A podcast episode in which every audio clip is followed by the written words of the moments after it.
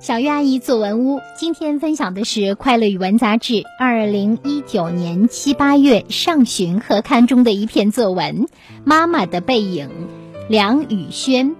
这位作者来自南安市金桃中心小学六年级，指导老师王新宇。很多人和事随着时间的推移淡忘了，唯有妈妈的背影深深地刻在我的脑海里。妈妈是一名教师。除了我，他还有很多孩子，因此忙碌的他留给我的不是面对面的拥抱，而是匆忙消瘦的背影。记得四年级的期末考，我取得了全班第一名的好成绩，兴奋不已，急着要把这个好消息告诉妈妈，因此一放学就背起书包向家里冲。刚跑到家楼下，就看到妈妈熟悉的背影，我一边喊妈妈，一边跑上去。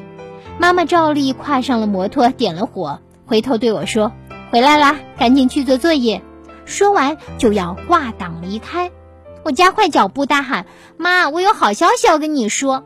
可妈妈已经挂了档，留下一句话远去了。那瘦削的背影渐渐消失了，只有她说的那句话萦绕在我的耳边：“乖，妈妈还去值日，有什么事明天再说。”有什么事等明天再说？为什么？为什么总是这句话？远处那熟悉的背影已经不见了，剩下我一个人独自流泪。次日清晨醒来，我看到妈妈眼里布满血丝，就知道她昨晚又在熬夜批改作业。她迎上来问我：“你昨天要跟我说什么事来着？”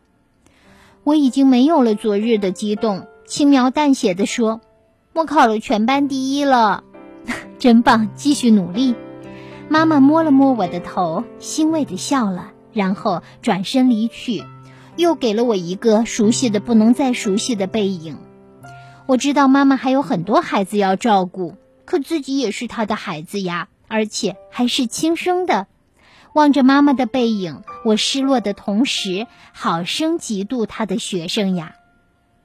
好的。以上这篇呢，就是来自梁宇轩同学发表在《快乐语文杂志》上的作文。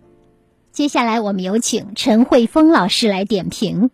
说起写人物，小朋友们大多从正面着笔，或写面部肖像，或写姿态、服饰等。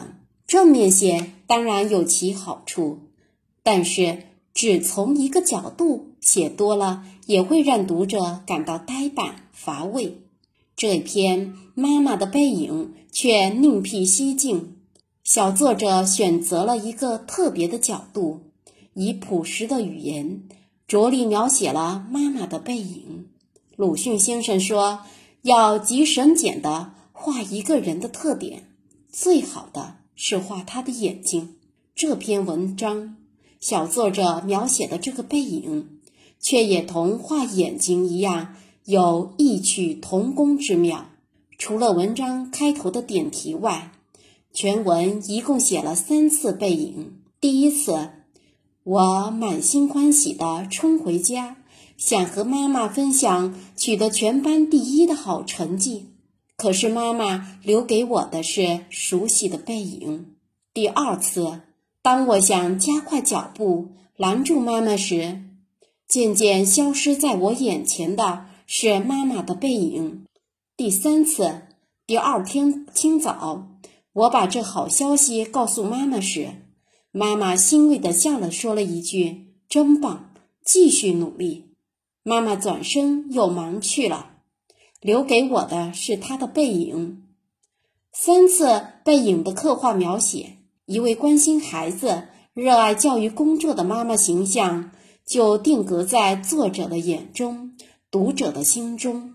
孩子们写文章表现角度可以是多种多样的，不拘一格的。只要我们留心生活，做生活的有心人，就会有新创造。